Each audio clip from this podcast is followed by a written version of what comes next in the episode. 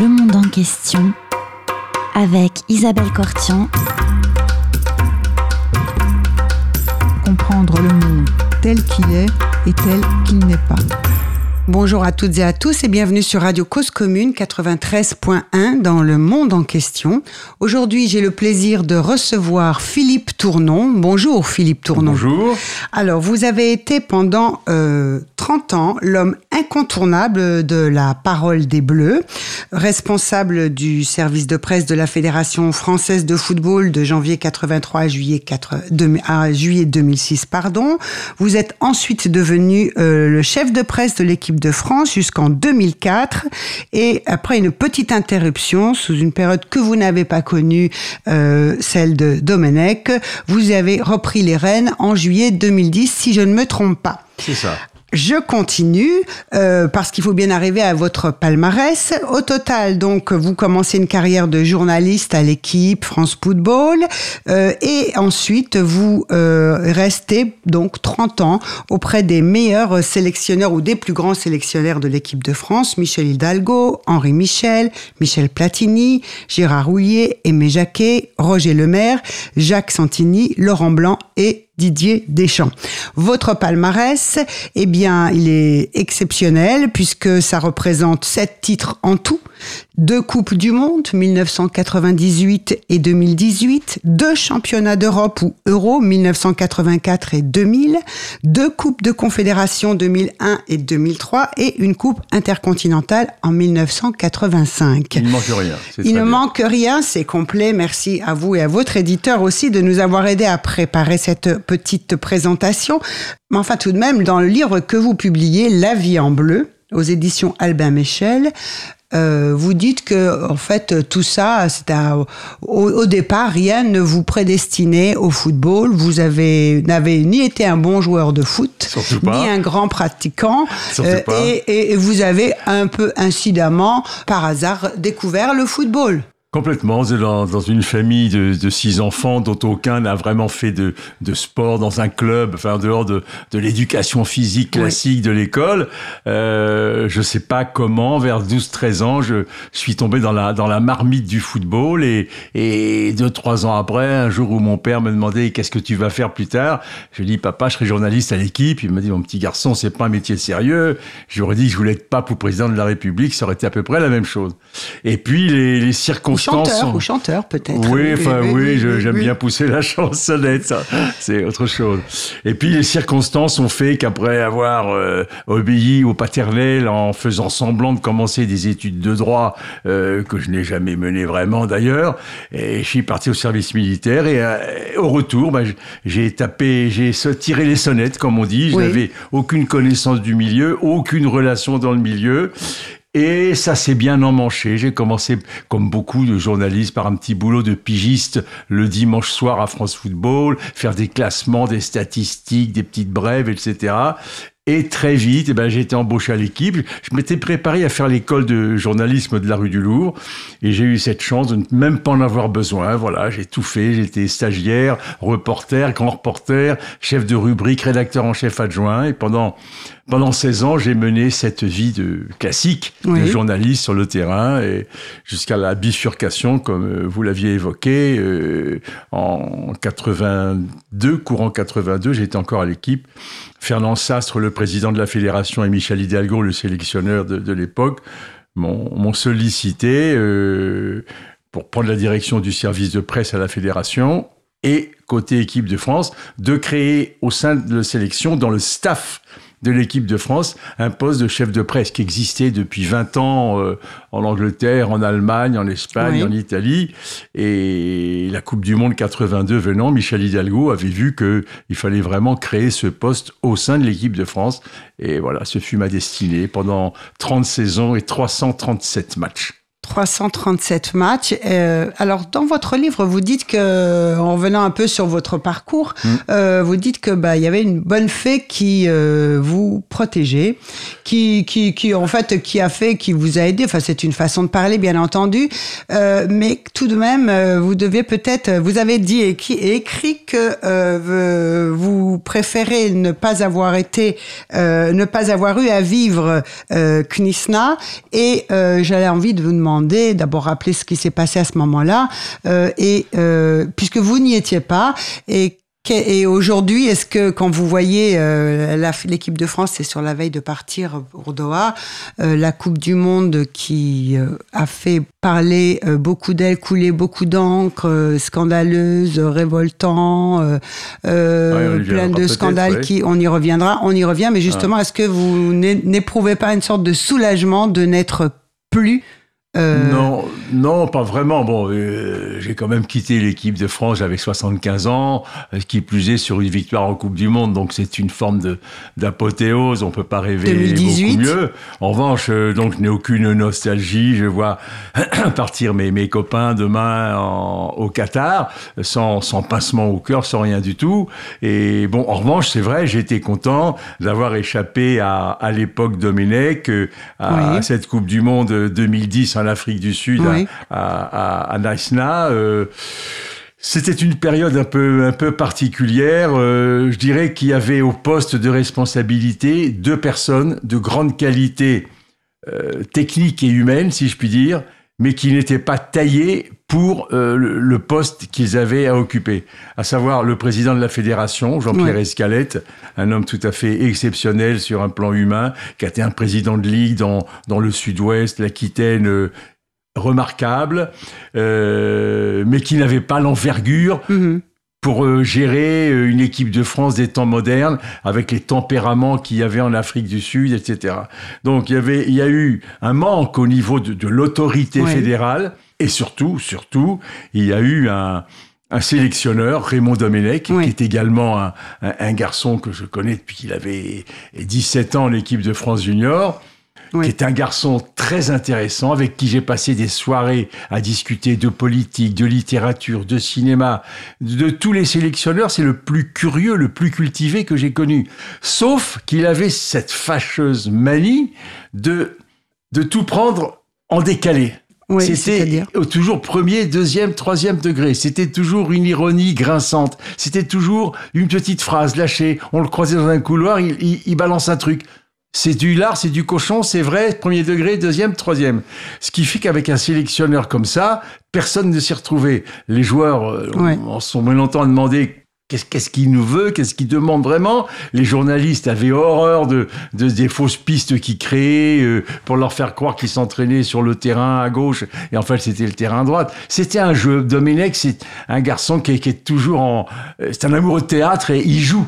Il joue Oui. toujours. Donc il a, il a égaré tout le monde, euh, les joueurs, les dirigeants, les journalistes, et avec donc le, le, le président qui manquait d'une réelle envergure pour une fonction comme ça à cette époque-là, ben le, le, le désastre était un peu un peu inscrit. Oui, alors ça, c'est cette période euh, 2004 à 2010. Voilà, euh, ça. que, durant laquelle, effectivement, vous n'avez pas été le chef de presse de, euh, de, de l'équipe de, France. ouais.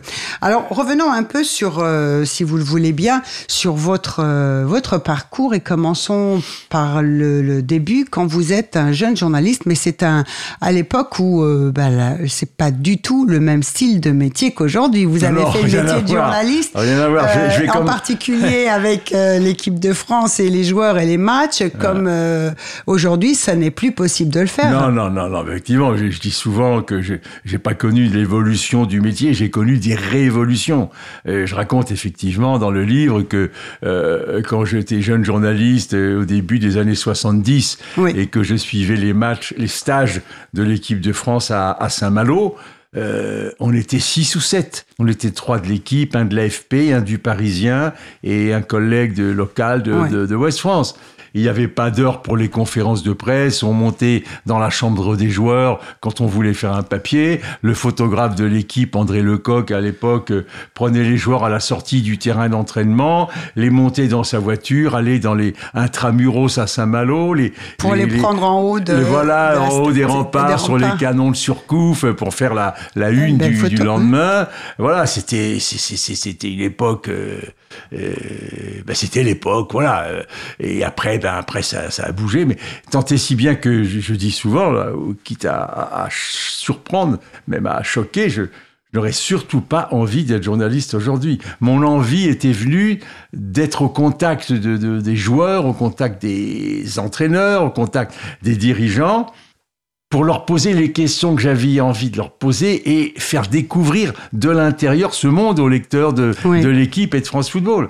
Aujourd'hui, toutes les institutions, tous les joueurs sont bardés de, conseillers en communication. Euh, approcher un joueur, c'est la croix et la bannière. Les, journalistes passent leur temps sur les réseaux sociaux à, éplucher les comptes TikTok, Instagram, les pages Facebook ou Twitter des uns et des autres, dans, dans, dans l'espoir d'y glaner une petite anecdote ou quelque chose. Voilà, moi, c'est un journalisme qui, qui, qui ne m'intéresse pas. Euh, euh, mais pareil, on va pas, pas regarder dans rétroviseur en permanence, c'est l'évolution des choses. De même, euh, la fonction comme je l'ai créée, euh, on avait euh, j'avais mon petit carnet avant l'heure de la conférence de presse. J'allais voir les, les journalistes. Je demandais à, à France Inter, gars RTL, l'équipe France Football, tu veux voir qui? Je notais, j'allais taper à la chambre du joueur et je disais à Jean-Pierre Papin ou à Michel Platini, bah tiens aujourd'hui t'as France Inter, t'as RTL, t'as Ouest France et puis je disais à Dimeco, bah t'as t'as Europe 1, euh, le Courrier de l'Ouest, etc. Et il descendait et il passait des fois une heure à répondre individuellement à chaque journaliste.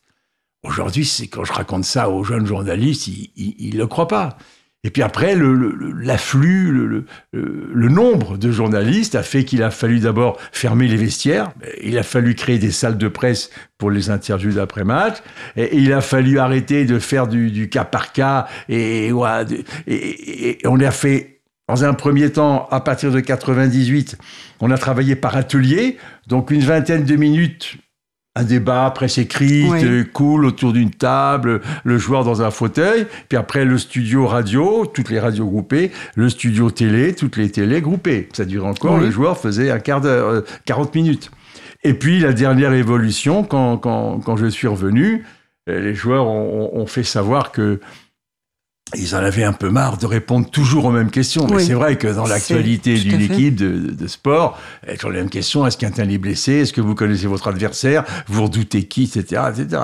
Et ils m'ont dit, écoute, on va faire comme font le euh, l'UFA et la FIFA en Champions League depuis des années.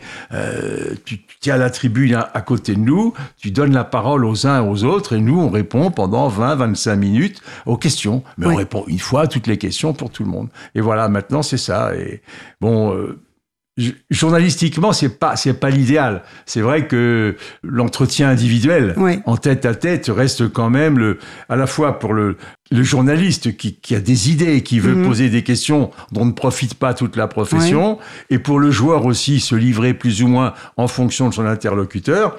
Donc euh, c'est le mieux, et c'est pour ça que j'ai instauré, et Dieu merci, ça tient toujours, dans tous les stages, il y avait des créneaux d'entretien individuel à la, mhm. à, la discrétion du joueur. C'est pas le journaliste qui exigeait, c'est le joueur s'il avait envie de faire passer un message. Et il, je recevais les demandes des journalistes. J'appelais le joueur en amont.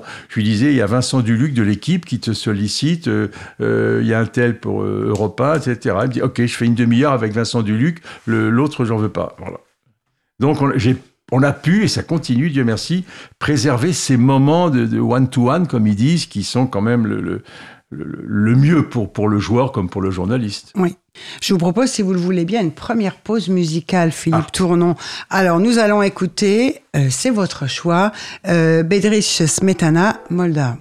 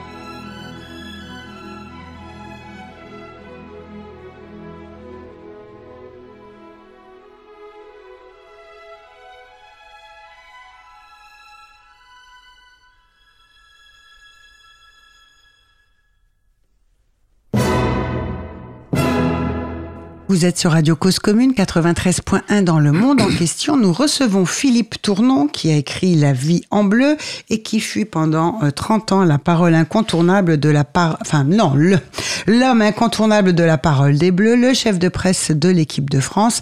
Est-ce que vous pouvez plus précisément justement nous dire en quoi consistent ces fonctions de chef de presse? Alors d'abord une petite précision d'ordre sémantique. Euh, plusieurs fois, on a essayé de me mettre directeur de la communication. Or, j'ai j'ai pas beaucoup d'affection pour la, communication, en ce sens que c'est un travesti. Je dirais que la, la, la, la communication, c'est l'habillage de l'information. L'information, on échange, on donne des infos, on donne des opinions, on se prononce sur telle ou telle chose. C'est l'expression d'un individu sur euh, tous les sujets qu'on veut. La communication, ça consiste euh, avec des artifices plus ou moins euh, défendables, voire avouables, à habiller cette information de façon à aller dans le sens du message qu'on veut faire passer ou dans le sens de ce que votre interlocuteur aurait envie d'entendre. Mmh. Donc j'ai toujours tenu jusqu'à ma, ma, dernier, mon dernier jour d'activité. Donc le chef de presse, au sens où, j'ai créé la fonction et telle qu'elle perdure aujourd'hui, ça consiste à faire cohabiter et vivre ensemble sur des espaces déterminés, sur des durées déterminées, deux populations qui n'ont jamais été très, très naturellement portées l'une vers l'autre, et je dirais qu'ils sont de moins en moins. C'est-à-dire, d'un côté, les joueurs de l'équipe de France et, et le sélectionneur qui partirait bien du principe un peu simpliste qu'ils n'ont pas besoin des médias et mhm. que on les laisse vivre tranquille, pas leur poser des questions, et si, et si, et si, et ça. Et de l'autre côté, les journalistes qui, au nom du, du, du, du sacré droit à l'information, ou au droit du public d'être informé, euh, considéreraient volontiers qu'ils ont table ouverte euh, où ils veulent, quand ils veulent, pour poser les questions qu'ils mhm. veulent, à qui ils veulent. Bon, bien évidemment, euh, une préparation bien, bien orchestrée d'une équipe ne peut pas se satisfaire de, de, ce n'importe quoi. Donc, c'est ma fonction. D'abord, si c'est nécessaire, et Dieu sait que ça a été nécessaire avec les jeunes générations, de faire comprendre aux joueurs que dans cet énorme business du football de très haut niveau, qui brasse des milliards, et des milliards dont les joueurs sont à peu près les seuls bénéficiaires, mm-hmm. leurs agents avec des commissions très confortables, mais la masse salariale des, clubs, c'est à peu près 75-80% euh, de, leur budget. Donc je dis, vous êtes les acteurs d'un immense business qui vous profite à peu près exclusivement. Mais pour que ce business il tourne, pour que les publicitaires continuent à acheter des espaces à la télé, continuent de, payer des, inscriptions sur vos survêtements, continuent de, payer des panneaux autour des stades, il faut que vous acceptiez, vous les acteurs, d'être les véhicules de, de, ces publicités. Donc c'était un raisonnement tout, tout, bête, tout simple, qui, et qui comprenait assez vite. Donc voilà, euh, ça fait partie de votre métier. Euh, vous les joueurs, vous les journalistes, vous ne pouvez pas non plus avoir toutes les prétentions. Donc en prenant en compte les, les, les souhaits, voire les, les exigences légitimes d'un bord et de l'autre, eh ben, de tracer la, la, la, la juste ligne et, et, sur cette ligne, à des moments euh, que, que, que, dont je décide avec l'accord du sélectionneur, eh ben, on décrète qu'il y aura un entraînement ouvert aux médias, qu'il y aura des photos pour les photographes, qu'il y aura des entretiens individuels, qu'il y aura une conférence de presse. Voilà, mm. c'est de, de préserver cette. Ce sont deux mondes professionnels qui ont besoin l'un de l'autre. Ils ne peuvent pas vivre l'un sans l'autre. J'avais cette belle, belle vieille formule euh, éculée, euh, euh, je disais aux joueurs, vous avez le savoir-faire, c'est votre talent, mais les médias, ils ont le faire savoir. Et si votre savoir-faire ne rencontre pas le faire savoir des médias, vos contrats, il n'y aura pas 6, 7 ou 8 0. Hein. Il y en aura peut-être un ou deux, c'est tout. Donc voilà, c'est aussi votre métier. Alors dans cette euh, articulation du savoir-faire et du faire savoir, mm. euh, il y a évidemment euh, tout ce qui relève de la publicité, des clubs, etc. Mais il y a aussi un message qu'on fait passer sur ce que c'est que l'équipe ou pour redonner pour la faire pour la faire vivre ou comment elle se prépare. Est-ce que c'est le rôle du sélectionneur justement de de rendre, euh, d'unifier, enfin de faire d'un ensemble de joueurs qui jouent séparément dans différents clubs. Un collectif Complètement, mais c'est c'est c'est d'ailleurs le, le au- aujourd'hui les, les, techniques de de euh, de- d'entraînement, les, les les les les règles diététiques, euh, les récupérations, le, le sommeil, tout ça, c'est très pointu. Il y a dans dans tous les Oui. staffs des spécialistes qui se trimballent avec des ordinateurs. Les joueurs jouent à l'entraînement et en match souvent avec des brassières qui sont bardées de de, de capteurs Oui. et en temps réel sur le bord du terrain, on leur rythme cardiaque, leur temps de, de, Mhm. de récupération. Donc voilà, tout ça, c'est, je dirais que ça va de soi. Oui. Donc la, la, la, la part du sélectionneur, est-ce qu'il peut faire qu'une équipe qui a un potentiel Ouais. technique euh, avéré, c'est la, la capacité que va avoir le sélectionneur à fédérer ce groupe, à le faire vivre ensemble et sur des durées qui peuvent durer, aller jusqu'à deux mois sur une Ouais. Coupe du Monde avec une préparation de fait. 3-4 semaines et une compétition de, de, de 4 semaines. Et c'est dans la mesure où le, le, le, le patron, le sélectionneur, le chef de bande aura réussi à, à gommer les, les, les, les égaux d'un côté, à valoriser les timides de l'autre, à ne pas à ne laisser personne au bord du terrain. Tout à Parce fait. que dans une compétition, il y a très vite une équipe type qui se dégage, et puis il y a ceux qui jouent pas, Qui sont sur le banc. qui sont sur le banc, euh, qui jouent peu ou pas du tout, D'accord. ceux qui sont blessés, qui les espèrent. Il faut laisser personne décrocher, parce qu'on va avoir besoin de tout le monde à un moment donné. Tout à fait. Donc c'est cette capacité de, de, de chef de meute, je dirais, que, que, que le qui va faire les C'est un meneur- 5 c'est un ou 10%. meneur- un Ah, meneur, complètement. euh, un la meneur. gestion la gestion du vestiaire aujourd'hui, la gestion d'un groupe sur une compétition, c'est là qu'il y a ou qu'il n'y a pas les les clés de, du de- du succès. Bon, s'il y a s'il y a une équipe de, de de bourrins, comme on dit vulgairement, Ouais. pas parce que le coach va être un psychologue et, et super meneur d'hommes qui va les faire gagner. Ouais. Je veux dire, bon, on part du principe ouais. quand même que sur une Coupe du Monde, il y a 6-8 équipes qui arrivent avec dont l'effectif permet de dire que ce sont des candidats potentiels à la victoire. Tout à fait. Et sur ces 6 ou 8 équipes, bah, c'est là que la, la, la patte du, du, du coach va, va faire la différence. Oui.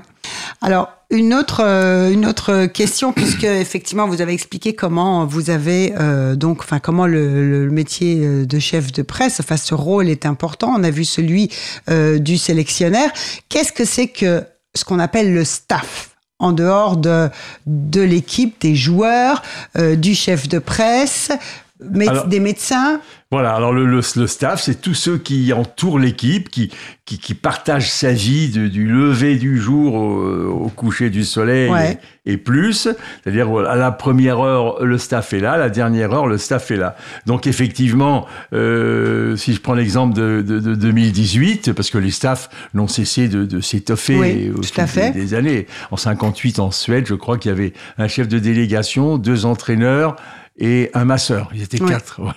Là, en 2018, on est 20 en France, mais l'Angleterre, l'Allemagne, l'Espagne, l'Italie sont 35 ou 40. D'accord. Mais c'est une volonté, jusqu'ici, ça a été une volonté de, de, de Aimé Jacquet ou Didier 98 ou Didier Deschamps euh, en 2018. C'était une volonté délibérée de ne pas euh, multiplier les postes parce que plus il y a de, personnes, euh, plus les responsabilités sont diluées. Sont on diluées. ne sait pas trop où est l'opérationnel et l'accessoire. Donc voilà, il y a donc le sélectionneur, qui Ouais. est le seul patron technique, euh, qui ne D'accord. rend de compte ni au président de la fédération, ni à qui que ce soit. Il assume les bons comme les mauvais résultats.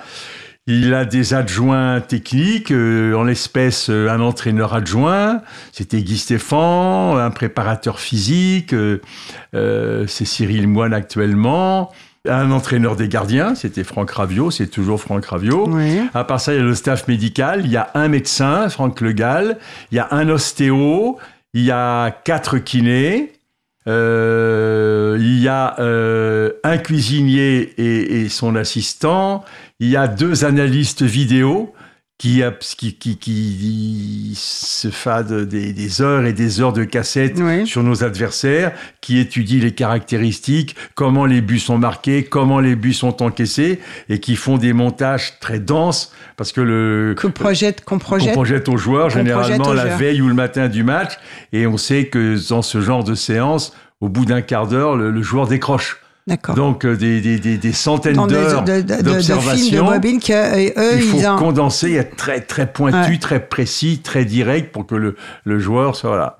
Euh, Alors, deux analystes euh, deux vidéo analystes et puis... vidéo, il y a un intendant. Voilà, ben, je crois que j'ai un dit- responsable administratif et logistique aussi. Ouais. euh, On je a crois oublié personne, j'espère, rien hein. oublié de personne. Non, non, je pense pas. Enfin, un, chef de presse, un chef de presse. Ah ouais, chef de presse. un chef de presse quand même, un chef et sur, de et presse. sur les et sur les, les grandes compétitions et pour ne pas euh, que le staff devienne obèse, euh, on a moi par exemple en Russie j'avais un assistant Oui. mais qui n'était qui ne vivait pas avec nous. Il était dans c'est ce qu'on appelle le staff annexe. Même il y avait un, un aide cuisinier mais qui n'était pas en permanence avec nous. Voilà, il y, a des, il y avait quelqu'un aussi de la billetterie. Ouais. Et les joueurs sont friands d'avoir des. Leurs familles viennent, il faut organiser les voyages, il faut les, les réserver les hôtels et Ouais. tout. Donc les, les, les, les joueurs savaient qu'ils avaient sous la main, dans une partie de l'hôtel, mais pas, Mhm. pas dans nos lieux de vie à nous, ils savaient qu'ils avaient un responsable de la fédération pour le voyage euh, de, de, de, de leur famille. C'est une espèce de petit staff annexe de, de, du- du- d'une dizaine de personnes. Si, on oublie la sécurité. Ah bah oui. La sécurité qui est devenue aujourd'hui, euh, le, le poste a- a été créé pour la première fois en 98 pour la Coupe du Monde. D'accord. Et c'était un- une personne. euh, et après, ça n'a cessé de s'étoffer. Aujourd'hui, on a un officier de sécurité qui est Mohamed Sanadji, un commandant de, Ouais. de la police nationale, et qui euh, se fait épauler. euh, en Coupe du Monde, on devait avoir quatre personnes aussi de la sécurité. Mhm. C'est c'est parce que quand on réserve un hôtel, il y a des, des repérages avant. euh, il y a un entraîneur qui y va pour voir la, la qualité des terrains. Le médecin y va pour voir les installations. Et la sécurité y va parce qu'on privatise ou tout l'hôtel ou des Oui. étages. Savoir s'il y a des entrées à, à l'autre bout. Et puis il poste des hommes à lui. À euh, puis les, les, les- les- ne dramatisons pas, mais bon, on a connu des, des, des plans, des époques euh, euh, niveau 1, 2, 3, 4 sur le risque d'attentats et compagnie. Vigipirate et des plans de effectivement, une Vigipirate, équipe ouais. nationale, euh, c'est toujours un terrain euh, qui peut tenter les, les, les ultras, si on va les appeler comme ça. Voilà, donc la sécurité est un poste important aujourd'hui. Alors, on a parlé d'un certain nombre de choses, mais j'aimerais bien que vous nous évoquiez ce lieu qui est sanctuarisé, celui du vestiaire. Qu'est-ce que c'est que le vestiaire, celui dans l'endroit dans lequel, effectivement, peu de gens peuvent entrer Personne ne rentre dans le vestiaire. Personne ne rentre dans le vestiaire. C'est effectivement, ça fait partie de cette bulle que Aimé Jacquet a lancé le mot en 98 et beaucoup d'entraîneurs l'ont repris après. Euh, bah, le vestiaire, c'est d'a- d'abord un lieu d'intimité Ouais. où, où les joueurs euh, se déshabillent, vont à la douche, reviennent, euh, circulent nus la plupart du temps. Bon, donc rien que ça suffirait à, tout à fait. en contacter. Mais c'est aussi un lieu, un lieu d'échange. Chacun ses petits rituels. Euh, les places dans le vestiaire sont jamais fixées au hasard. Euh, Zidane euh, était toujours un bout à droite, euh, Deschamps dans, dans un bout à gauche quand il était joueur. voilà, Il y a beaucoup de petites manies. Il y a Oui. pas mal de, de, de superstitions et donc tout ça, le l'intendant qui va préparer le vestiaire, qui accroche les maillots, il sait exactement où chacun va être, etc. Et Il y en a un qui commence toujours par mettre sa chaussette gauche avant la chaussette droite. On dit même que à l'époque, Alain Giresse euh, avait fait toute sa carrière en équipe de France euh, avec le même slip. Bon, je pense qu'il le lavait entre les matchs quand même, soyons raisonnables. Euh, et, et le slip avait fini dans un état pitoyable, mais pour rien au monde, il avait voulu. Voilà l'histoire des, sélections et des clubs aussi euh, fourmis de, petits riens comme ça, mais qui font, qui font le ciment d'une équipe, qui font que le joueur ne, dans le vestiaire, les, les, joueurs se livrent complètement. Ils, ont, ils savent qu'ils sont pas observés, ils savent qu'il n'y aura pas d'appareil photo, ils sont pas à la hantise de sortir la petite phrase qui va être reprise et faire le buzz, etc.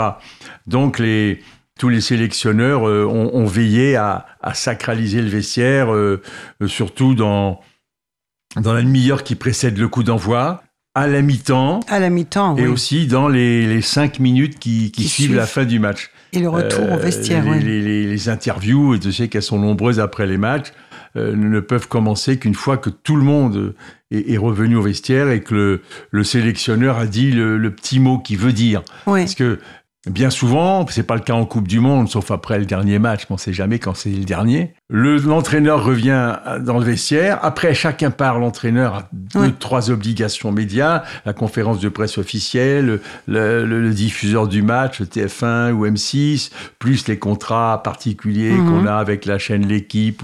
À une époque, c'était RTL, etc. Et souvent, Aimé Jacquet, ça, je me rappelle, ça le désolait. Et il me disait, mais tu m'emmènes en conférence de presse je reviens trois quarts d'heure après, il n'y a plus personne. Tout le monde est parti, les avions sont déjà, quand tu es au Stade de France, euh, les jets privés sont déjà au Bourget, euh, les moteurs qui tournent, parce que, parce que les clubs sont pressés de récupérer leurs joueurs. Des, et le 48 heures ou 72 heures après, il y a, y a un match de championnat d'Espagne, un match de championnat d'Angleterre, et, et, les clubs euh, tiennent à ce que le joueur revienne tout de suite. Donc, euh, votre meilleur souvenir de... Est-ce que vous étiez, vous, dans les vestiaires? Ah ben oui. Mais je, je n'y allais que quand j'avais nécessité d'y être. Parce que je sais que quand euh, euh, on est dans un vestiaire et qu'on n'a rien à y faire, on a l'air du, du, du, voyeur de service ou du, du touriste qui n'a rien à faire là. Donc moi, j'y allais quand je rentrais, j'accompagnais les joueurs, je posais mes, il y a généralement une petite salle qui est réservée pour les coachs. Donc, je posais mon, petit bagage là, je sortais mon, carnet, etc. Et après, j'allais, j'allais sur le, bord du terrain. Et je revenais juste après. Et, même euh, sur la fin, je ne. Parce que Didier, Didier voulait vraiment. Euh, dans les cinq dernières minutes avant d'entrer sur le terrain, il voulait être seul avec ses joueurs et les, les, les, les masseurs, l'ostéo, qui jusqu'au dernier moment euh, oui. on malaxait les, les muscles, etc. Donc, euh, les gens du staff qui n'avaient pas d'utilité prouvée euh, sur ces, ce dernier quart d'heure attendaient à, dehors dans le vestiaire. Et puis ah, là, il y a un, rituel, euh, on se tape tous dans la main. Les joueurs sortent un par un et, je suis là, il y a la fille de sécurité, il y a le responsable administratif. Des fois, non, le cuistot, il est déjà en tribune. Voilà, on tape dans la main fait partie de ces petites traditions. Est-ce que vous avez assisté euh, à des justement à la mi-temps? Quand euh, ah, tout ben est encore possible, ah, ah à, des scènes particulières où euh, un, entraîneur, un sélectionneur va sermonner ses joueurs ou alors quel est le, moment le, plus oui, ben, un souvenir parce que la mi-temps, comme son nom l'indique bien, ce n'est jamais qu'on est à la moitié du temps de jeu. Et donc, euh, rien n'est fait. Et je me rappelle la finale de 98, par exemple, ou même la Coupe du Monde 98, la demi-finale contre la Croatie. Oui. On est mené 1-0 à la mi-temps. Et Méjaquet rentre dans le vestiaire, et là, il assassine les joueurs il assassine les joueurs et il leur dit eh, continuez comme ça, la Coupe du Monde, elle est pour les, pour les, Croates, euh, c'est eux qui vont aller en finale. Ça Ça vous intéresse pas? Ah bien allez-y, continuez comme ça, j'ai rien à vous dire, débrouillez-vous. Enfin, et on a gagné 2-1, de but de Thuram. Oui, il paraît que ben, vous racontez dans votre livre, c'est pas il paraît que parce que euh, qu'effectivement euh, la reprise du jeu, il est très inquiet, ouais. mais Jacquet parce qu'il pense qu'il a été un peu trop fort. Oui, oui, il, a un peu vraiment. Trop fort. Oui, complètement. Et finalement, et finalement, et finalement, euh, ben, on gagne, on se qualifie pour la finale. Et là, la finale, on mène 2-0 à la mi-temps. Et là, au contraire, Aimé Jacquet, bon, il n'a pas élevé la voix, mais et ça a été son discours et celui de Didier Deschamps, le capitaine, qui l'a répercuté. Rien n'est fait. Parce que la tentation est bah grande. On mène 2-0 en finale de Coupe du Monde. Oui. Euh, en 82, hein, on menait 3-1 en prolongation contre l'Allemagne. On a été éliminé au tir au but, voilà. Donc il faut s'employer à, euh, c'est le, le, le, pragmatisme, la perspicacité, le, ressenti du coach, de, de, savoir en fonction du score et de ce qui s'est passé, s'il faut, s'il faut élever la voix, s'il faut juste corriger à la marge. Euh, ou voilà, il faut pas, faut pas se tromper, il faut mettre le curseur au, au, au, au bon endroit. Je vous propose, si vous le voulez bien, une seconde pause musicale. Donc nous allons écouter cette fois Un jour Lara euh, ben, de Michel Jarre et c'est euh, Jean-Claude Borelli à la trompette. Magnifique.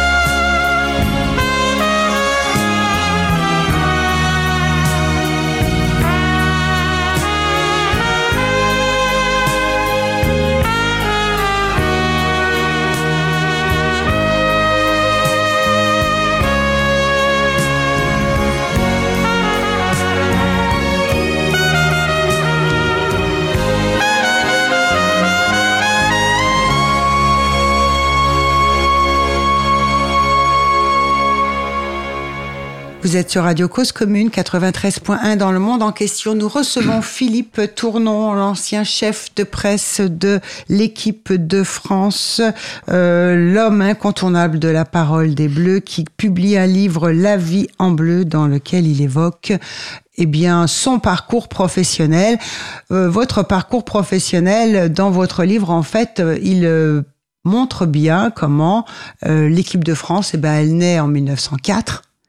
Et elle a besoin de pratiquement 80 ans pour arriver à un premier score si je veux, si je veux être un peu mégalo, je dirais, ils attendaient que j'arrive pour gagner quelque chose.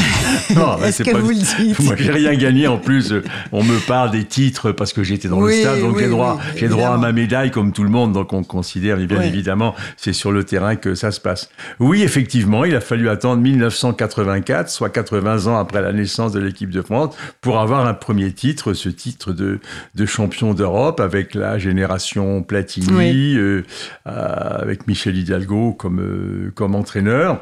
Et c'était ça a été une bascule essentielle euh, pour le football français qui jusque euh, dans les années 70 n'avait de professionnel que le nom, dans, la mesure où un, un, joueur qui était un bon amateur à 18, 19, 20 ans, ah bah tiens, on va le faire signer pro. Bon, mhm. C'était faire fi de, de, de, de, toutes les étapes intermédiaires qui doivent commencer euh, même dès l'adolescence, quand les, le, le, cœur n'est pas encore formé, quand les, les poumons peuvent encore prendre du, du, du volume. volume. Donc ça a été l'idée de du premier directeur technique national de la fédération, à qui le, football français doit beaucoup, Georges Boulogne, d'imposer euh, à Vichy un laboratoire test de formation des joueurs. C'est-à-dire des joueurs qui arrivaient à 16 ans, qu'on formait pendant 2-3 ans, après qu'aller dans les clubs.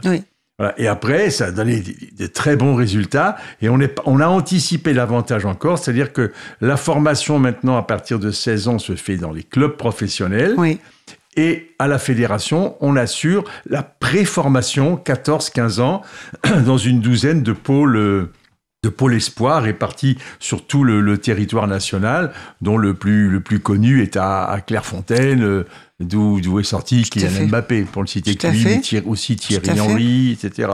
Voilà, donc c'est ce virage euh, décisif qui a permis au football français de, de, de sortir d'un d'un pseudo-amateurisme, un pseudo-professionnalisme, pour se mettre carrément sur les, les, les rails de, la modernité. Une, modernisation et, une professionnalisation. et on, euh, peut dire aujourd'hui, même si j'aime pas le mot parce qu'il s'agit d'être humain, mais euh, le, football français produit les meilleurs joueurs du monde. Il n'y a qu'à voir comment les, les, grands clubs euh, anglais, allemands, italiens viennent nous les arracher avant même qu'ils aient terminé leur formation. Parce que avant, le règlement euh, français faisait que le joueur qui était formé dans un club devait ses quatre premières années de professionnalisme à son club formateur. C'était pour le club formateur un retour sur investissement complètement légitime parce que former un joueur, c'est le, loger, le nourrir, l'héberger. Il vit en internat. S'il n'a pas encore 16 ans, il va, il suit les cours euh, les, Tout à fait, au collège ou, au lycée. Et puis l'arrêt Bosman et la libre circulation des travailleurs dans toute l'Europe, ben, les lois de l'Europe se sont imposées et aujourd'hui, euh, un apprenti professionnel euh, euh, peut très bien faire sa formation dans un centre fédéral, commencer une, sa post-formation dans un club professionnel. Et puis Arsenal, Chelsea, Real Madrid viennent avec le, le carnet de chèques. Et ciao, bonsoir, et il s'en va. On forme et Donc, heureusement qu'on a, qu'on a ce, ce, ce, réservoir que j'ose pas dire qu'il est inépuisable, mais quand, quand, on voit avec quel succès on, on, sort de, de, très bons joueurs de, depuis, depuis maintenant une vingtaine d'années, et particulièrement depuis trois, disons, quand on a la même promotion, il y a, y a, Mbappé, il y a Coman, il y a Martial, il y a Dembélé, c'est fantastique. C'est prodigieux. Oui. Fabuleux.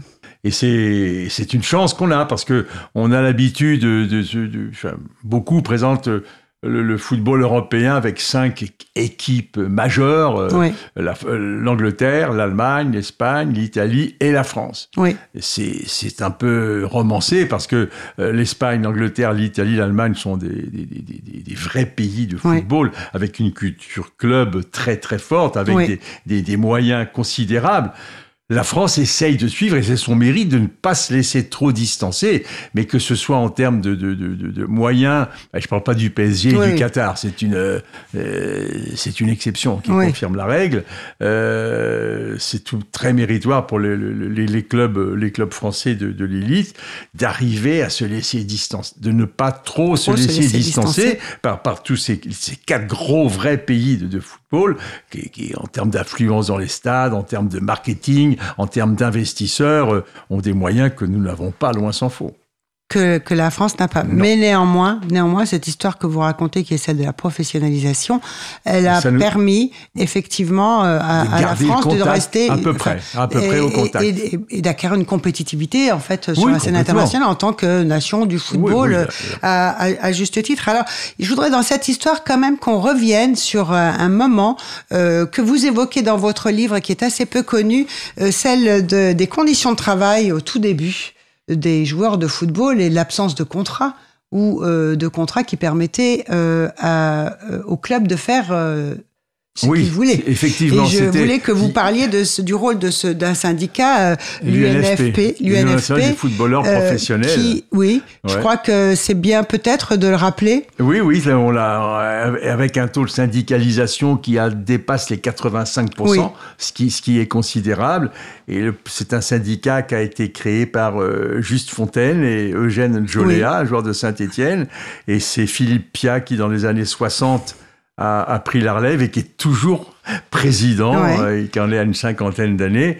Et, c'est grâce à ce, cette union nationale des footballeurs professionnels que euh, les, joueurs pros en France ont pu sortir d'un statut que Raymond Coppa, euh, dans les années 60, avait qualifié d'esclavagiste. Oui.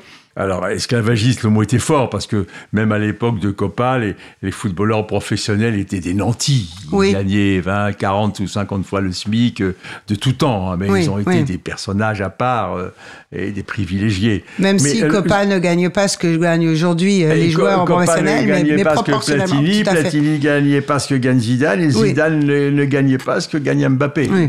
Ça galope. Mais je pense quand même qu'on arrive au bout. Là, je crois qu'on va, on va aborder, là, il y a quelque chose qui est en train de se passer, oui. Donc, donc ça a été le, le, le, mérite de ce coup de gueule de Raymond Coppa de, d'enfoncer le clou et il y a eu des grèves euh, du temps de Joseph Comiti qui était ministre des Sports. Il a nommé un jeune, un jeune énarque rapporteur à la Cour des comptes, Philippe Séguin, qui a fait. un rapport et qui a conclu que euh, il fallait sortir de ce statut qui faisait que un, un, club euh, a acheté, si j'ose dire, un joueur à, à 20 ans. Et jusqu'à la fin de sa carrière, le, joueur était la, propriété, de ce club et le club en faisait ce qu'il voulait. Contre l'avis du joueur, il pouvait le vendre à Metz et Metz pouvait le revendre à Sochaux, Sochaux le revendait à Nîmes, Nîmes le revendait à Valenciennes et le joueur, il, bah, il obéissait, il suivait. Donc, euh, dès, dès, dès, les années 70, les, non, les années 60, l'UNFP a multiplié les actions, y compris des grèves, pour qu'on passe à ce qu'on appelle le, le contrat à temps. Mhm. C'est-à-dire que c'est comme des, des CDD, le, le, joueur appartient à un club, un, joueur, le, un autre club veut l'acquérir, il faut l'accord du joueur, du club vendeur, du club acquéreur, et le joueur change de club et il signe un contrat de 2, 3, 4, 5 ans, enfin c'est de, de gré à gré. Donc voilà, le, le, le, joueur de football français a, a retrouvé une forme de, de, d'autonomie, de, dignité aussi, parce que euh, c'est vrai que ce système qui faisait que le club était pieds et poings liés au bon vouloir des dirigeants de club pendant toute sa carrière était difficilement soutenable. Oui. Alors, on va justement parler, effectivement, peut-être que les choses vont atteindre une limite de cette euh, dérive. C'est pas une dérive. Je, du, du, football. Je suis, je suis toujours un peu euh, sur mes gardes quand on, on, s'attaque à l'argent dans le football. Je veux dire que le, c'est de l'argent privé. Oui, c'est tout à fait. C'est bien de le rappeler. C'est totalement. C'est pas d'argent public. Il y a eu, des époques où c'était pas le cas et la municipalité de Monsieur Chaban-Delmas à Bordeaux a, cautionné un emprunt de des Girondins de Bordeaux à l'époque du, du, du, fantasque Monsieur Claude Besse, président. Euh, ça s'est mal terminé. Le club a déposé le bilan, a été rétrogradé. Mais comme la ville de Bordeaux était caution de cet emprunt, le contribuable bordelais a dû régler euh, pendant encore cinq ans les, les, les arriérés de- de- de cet emprunt. Bon, et c'est là que le ministre de l'Intérieur de l'époque, Charles Pasqua, a fait voter une loi tout à fait saine et salutaire interdisant à des collectivités locales, municipalités, conseils départementaux, de subventionner aveuglément les, les- les clubs professionnels.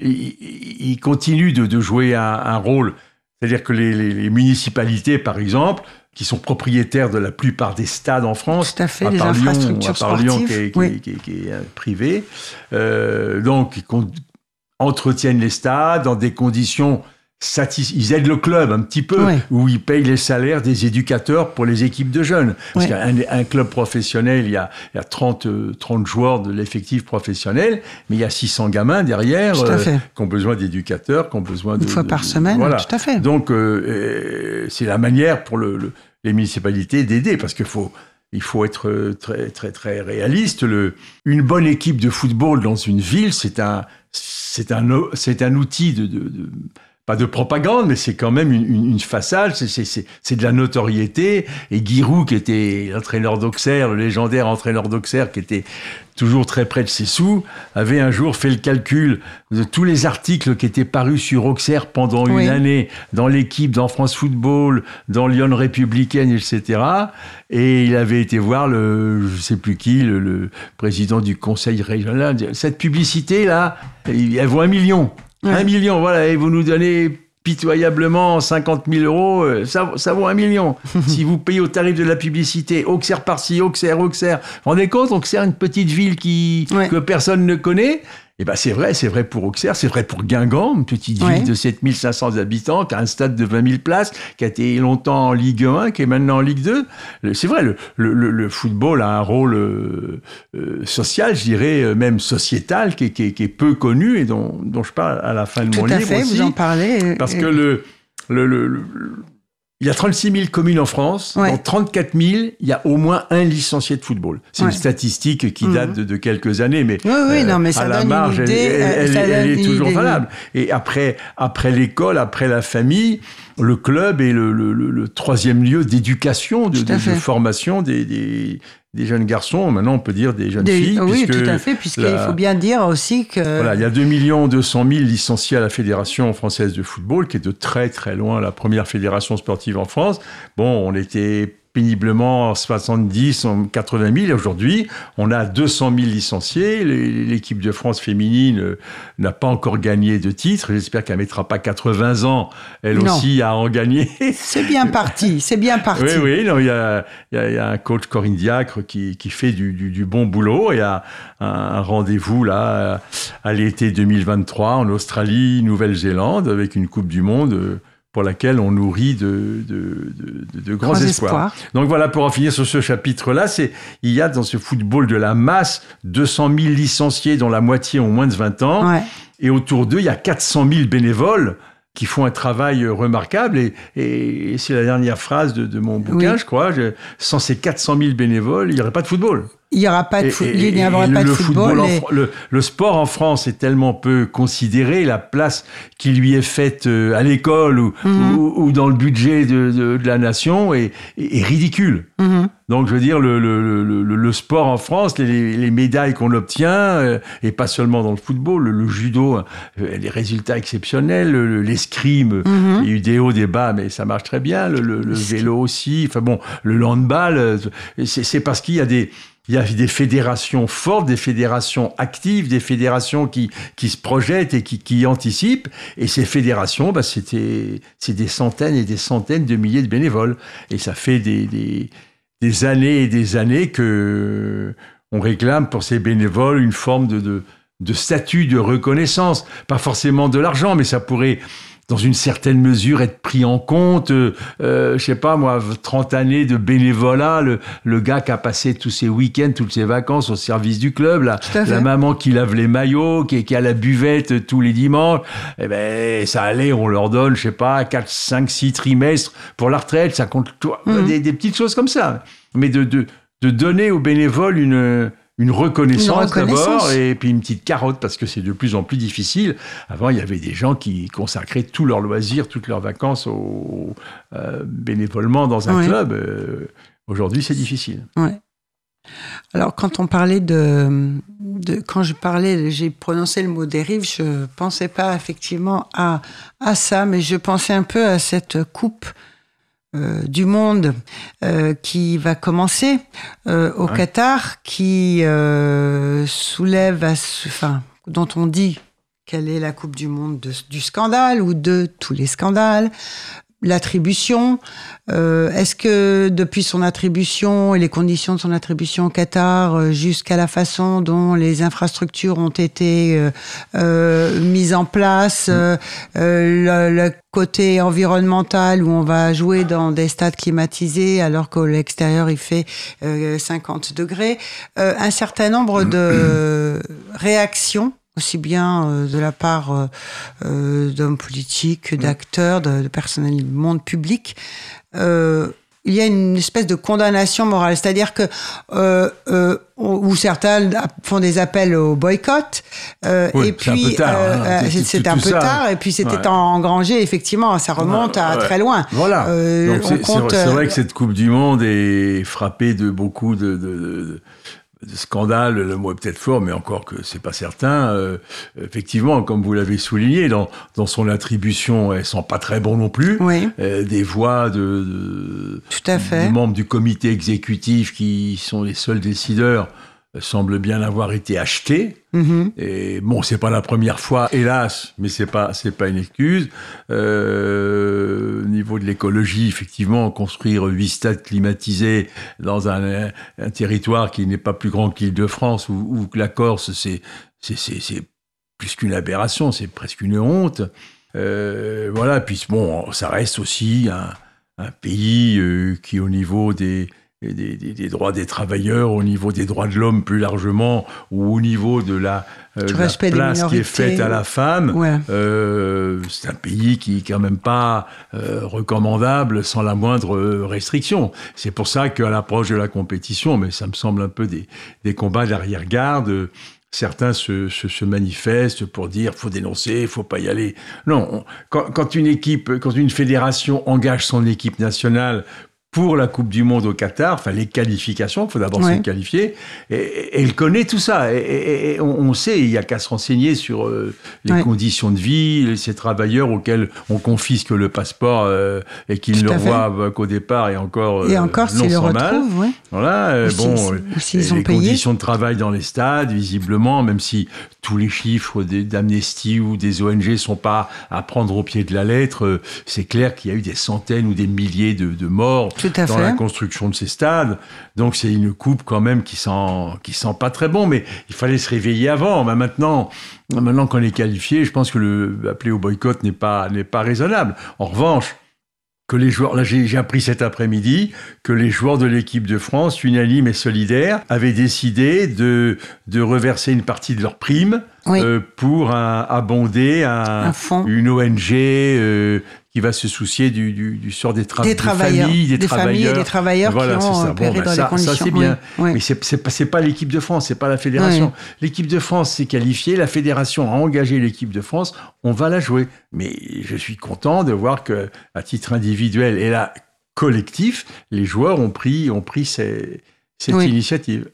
Mais on a quand même le sentiment que finalement, ben, c'est un événement important dans l'histoire. euh, Ah bah, c'est l'événement sportif le, le- le plus suivi à la télévision, avant suivi, les Jeux, voilà. avant tout ça, Euh, qui va euh, générer des milliards de bénéfices pour la FIFA. Donc on comprend, on comprend aussi effectivement euh, pourquoi le Qatar veut euh, ou pourquoi certains régimes veulent absolument effectivement accueillir la Coupe du Monde parce qu'ils en tirent un bénéfice, pas simplement, pas, pas forcément financier. Non, parce mais que le Qatar n'a pas prestige, besoin d'argent, il sait pas où n'a le pas mettre son besoin argent. En revanche, il a besoin d'une il reconnaissance s'achète, il internationale. s'achète une Il façade s'achète, voilà, il présentable, s'achète, il s'achète absolument. de la respectabilité. Voilà. Comme le, comme le Qatar a investi dans le, le- le PSG, ça lui donne euh, une vitrine européenne euh, euh, qui camoufle euh, tant bien que mal. euh, chacun appréciera les manquements élémentaires de, de, Mais de- en même temps, on voit aussi avec euh, certaines pressions de l'opinion publique que euh, effectivement, euh, bah, ces, ces- ces critiques montrent que euh, peut-être ils ne sont pas tout puissants. Enfin, c'est-à-dire qu'on est, les gens ne sont pas dupes et qu'il y a peut-être plus d'attention qui sera portée à l'avenir. Oui, à la façon dont l'attribution euh, se fera, à la façon Non, mais surtout dont... sur le, sur le, sur le Maintenant, c'est le comité, c'est le, le congrès, Oui. c'est-à-dire 200 pays représentés Oui. qui vont voter pour l'attribution. Concernant le Qatar, c'est vrai aussi, comme vous vous le laissiez entendre, que les, la montée en puissance de, de, de, de- de- de la réprobation internationale euh, a amené les Qataris à, à lâcher du lest et à, à la marge, malheureusement, à, à revoir un peu un certain nombre de, de, de- de dispositions qui n'étaient pas très, très, très glorieuses. Bon, maintenant, il faut voir après la Coupe du Monde. Je me rappelle aussi Oui. que euh, à la Coupe du Monde 2018, euh, euh, mes enfants étaient venus euh, à Moscou et ils étaient sortis sur la place Ouais. rouge un soir, et ils étaient rentrés enthousiastes à 3 heures du matin. Ils disent Papa, c'est formidable, les bars sont ouverts, on, se promène, on chante, on fait ce qu'on veut. Oui, ça a duré Ouais. le temps de la Coupe du Monde. Ouais. Le lendemain de la finale, euh, Tout était de nouveau verrouillé, sous contrôle et compagnie. Donc, euh, touchons du bois, euh, faisons le vœu que, que cette espèce de, réprobation internationale amène les Qataris à, prendre des dispositions un peu plus souples sur un certain nombre de points et sur la durée, parce qu'il ne s'agit pas que une fois la Coupe du Monde terminée, euh, tout redevienne comme avant. C'est ce qu'il faut espérer. Et que désormais, euh, la façon dont ça attribué, peut-être on tiendra compte de Oui, plusieurs types de critères, notamment au- environnementaux, notamment euh, respect des droits humains, respect Oui, des mais- conditions des Oui, travailleurs. oui, c'est- c'est tout à fait souhaitable et je pense qu'on est à l'abri, au moins concernant la FIFA et le football, vu qu'ils ont changé le Oui. mode d'attribution. Je pense qu'on est quand même maintenant à l'abri de, de ce genre de, de, de mésaventures. Puisqu'avant avant que ce soit ce congrès de 200, 200 pays, Ouais, euh, c'était une quinzaine de personnes quinzaine du comité personnes. exécutif Ouais. qui faisaient ça. Mais en revanche, on, on peut se demander si la leçon a bien été retenue, parce que le, le comité olympique des, du continent asiatique vient de décider d'organiser les Jeux d'hiver. Ouais, en- en- Asiatique, ah, ah, en. Arabie Saoudite. Arabie Saoudite, oui. Oui, tout à fait. Là, Donc c'est continuer. est- euh, oui. Comme si tout ce qui se passait depuis dix ans pour le Qatar n'avait servi à rien. Ouais. Un pays hyper chaud, on va, on va mettre Bon, de on la a bien neige à- fait en Chine euh, Oui, mais des- la Chine a, a- enfin, des Jeux Olympiques d'hiver. Il n'y avait pas de neige. un fé- féru de, de géographie, mais il y a quand même quelques altitudes. À- Oui. à- du côté de Pékin, là où c'était pas le, le plat pays où les dunes. euh, Enfin bon, je connais pas non plus Ouais, l'Arabie ouais. Saoudite. Je vais pas être trop catégorique sur la géographie, mais bon, euh, c'est pareil à Sochi. Sochi est une station balnéaire, mais euh, c'est qu'Isola 2000 pour, de- pour Nice, par exemple. Il suffit de monter un peu dans l'arrière-pays niçois Mhm. et on arrive à des stations de moyenne Mhm.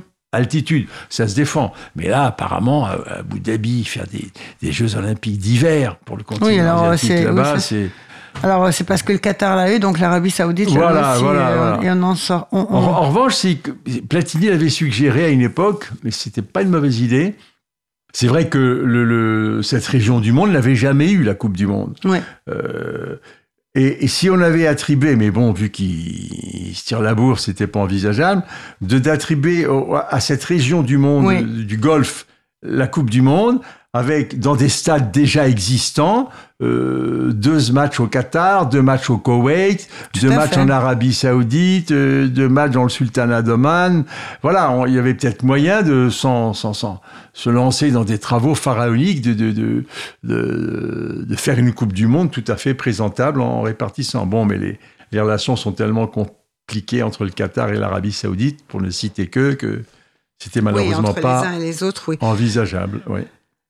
Alors, notre émission va bientôt toucher à sa fin, mais tout de même, il faudrait peut-être que hum, on parle aussi, on vous demande euh, de revenir sur un des plus beaux souvenirs que vous avez eu, un des souvenirs les plus stressants, parce que vous vous n'avez pas trop parlé de la facilité avec laquelle se joue votre rôle de presse entre euh, marteau et enclume, Oui, euh, entre euh, c'est pas facile d'être euh, effectivement entre les deux. Non, parce que les, Et en même temps, vous semblez l'avoir vécu assez bien.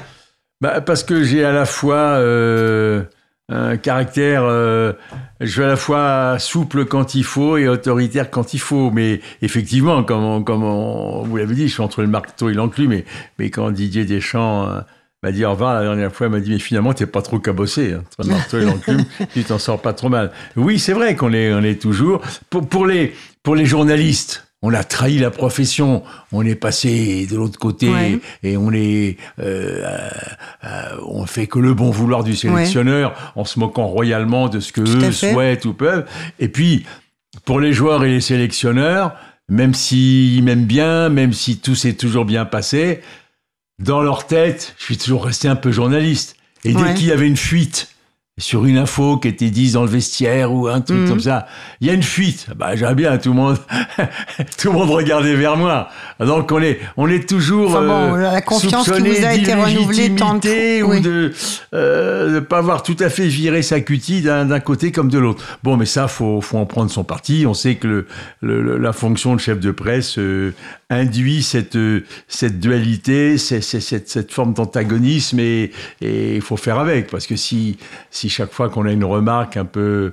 euh, oh, c'est pas méchant, mais c'est c'est balancé. euh, Mm. Ah, c'est encore Philippe qui l'a donné à ses copains, euh, qui les a alertés de ci, de ça. Ouais, bah, Enfin, en tout cas, quand l'Élysée vous appelle à 6h15 du matin pour vous demander à parler au, au sélectionneur, vous lui dites écoutez, c'est un peu trop tôt, rappelez à 7h30. Ouais, Euh, donc, effectivement, je pense que vous n'aviez pas. Non, mais bon, mais c'était c'était drôle de cet appel de Mitterrand. ouais. oui. Et on était, ben, je pense que son cabinet n'avait pas, ou alors son emploi du temps était tellement chargé qu'il pouvait prendre euh, Henri Michel seulement euh, à 7h30 et 8h. euh, et c'était pas tout à fait notre Mhm. heure à nous, quoi. Donc Ouais, on a. Ouais. Mais Ouais. J'avais failli envoyer balader le, le réceptionniste. Il me dit bonjour, c'est l'Élysée.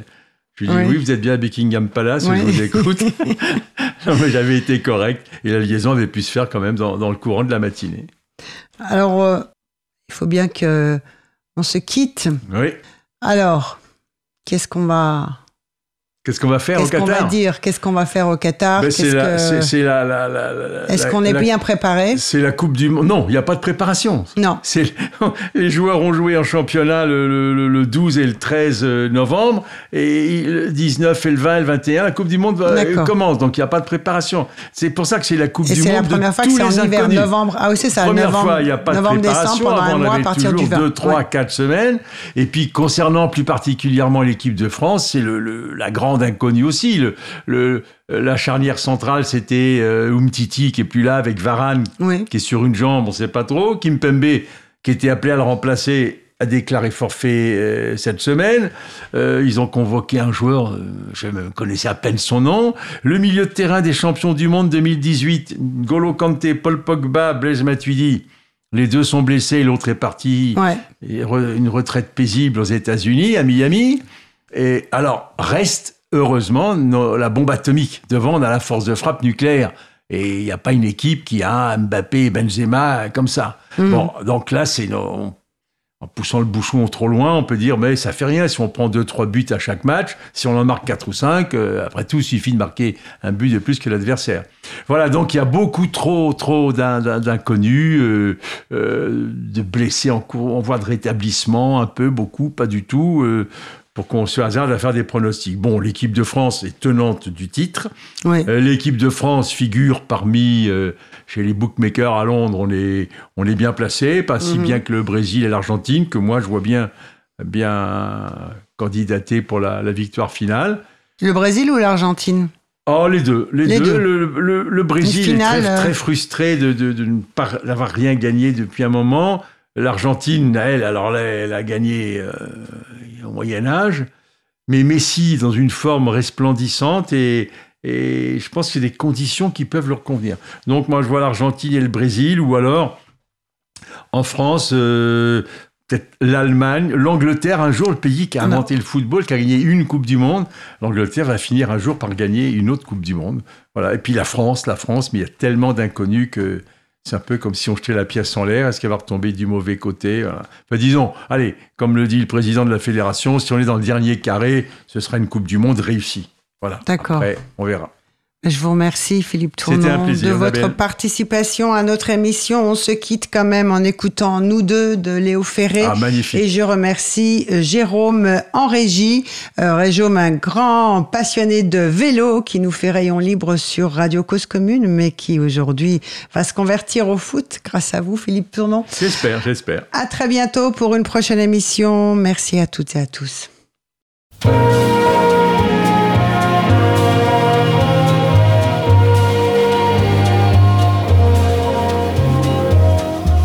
Partis sans crier gare avec leurs mômes et leurs guitares, nos frères gitans de Saint-Ouen.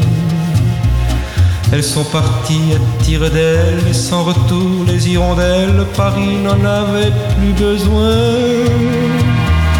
De béton et de bêtises, faut des drugstores et du striptease, des buildings et des souterrains et de Boulogne, de Vincennes et des quais fleuris de la Seine, bientôt ne restera rien. Mais ce jour-là, ma tourterelle, ma fille à moi, ma toute belle, ma frangine d'amour, ma maman, malgré les planches et puis la terre, on se blottira comme on sait le faire, nous deux malgré la terre et puis les planches, on se câlinera comme le dimanche quand on va pas au cinéma, nous deux, et qu'après on se retrouve en rêve, fascinés comme Adam et Ève, mais tout fiers d'avoir trouvé ça, nous deux. Tu vois, c'est écrit à la une, on se dispute déjà la lune, enfant de demain, innocent. Un général sur les planètes vous suivra de loin à la lunette et dira c'est rouge de sang. Attends, jongler avec la bombe, un jour faudra bien qu'elle tombe, c'est son but et c'est notre lot. Il faudra bien que ce jour vienne, adieu Paris et adieu Vienne, adieu Rome, puis Monte Carlo. Mais ce jour-là, ma tourterelle, ma fille à moi, ma toute belle, ma frangine d'amour, ma maman. Que tout se glace ou que tout flambe, ça fait rien si l'on est ensemble, nous deux. Que tout flambe que tout se glace, on aura déjà notre place dans la légende des amants, nous deux. Quand sautera la planète, si jamais sonnent les trompettes, on s'en foutra divinement, nous deux. Les gens vont me traiter d'artiste de sans cœur, et si j'en suis triste, je n'en serais pas étonné.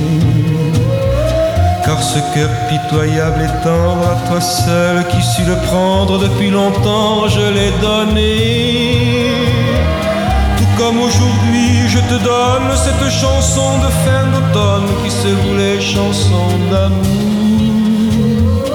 Je ne suis ni saint ni apôtre et pour penser encore aux autres, il me reste trop peu de jours.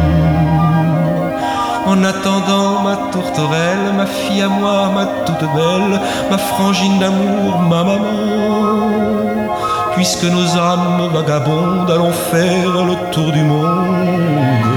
Nous deux, puisque vagabondes nos âmes, embrassons-nous tout près des lames de l'océan des mauvais jours. Nous deux, et puis à nos amours fidèles, au cœur des neiges éternelles, allons nous perdre pour toujours?